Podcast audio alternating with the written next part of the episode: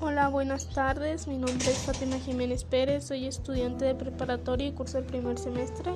Hoy les hablaré sobre la ciencia y su clasificación. Bueno, pues la ciencia es un sistema que organiza y ordena el conocimiento a través de preguntas comprobables y un método estructurado que estudia e interpreta los fenómenos naturales, sociales y artificiales. Se clasifican en formales, fácticas, experimentales y humanidades, las cuales, pues las fácticas son lo racional, lo sistemático y verificable. Las fácticas son aquellas que se basan en hechos experimentales y se necesita de la observación y experimentación, es decir, se refiere a sucesos y procesos los cuales están subdivididas en ciencias naturales y ciencias sociales. También las ciencias prácticas son incompletas y temporales.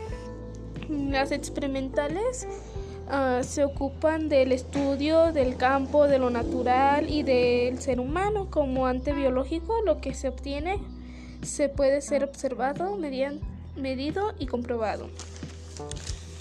Pues la siguiente, que son las humanidades, una de sus clasificaciones es la disciplina racional de manera cercana con los seres humanos y los ve como entes sociales y se disciplinan en la historia, antropología, arqueología, geografía y ciencias políticas. Las fácticas se pueden relacionar en las ciencias naturales, las cuales estudian los fenómenos de la naturaleza. Las humanidades se pueden relacionar con la filosofía, lo cual significa amor a la sabiduría y tiene como objetivo el estudio de las realidades inmediatas, no perceptibles para los sentidos. En sí, si juntas estas dos, que son las fácticas y las humanidades, se obtienen las ciencias sociales, las cuales estudian el campo de lo humano, lo que se refiere al actuar del ser humano y a las manifestaciones artísticas, por ejemplo, la sociología, la ciencia política, la ciencia filosófica, económica, el derecho y geografía.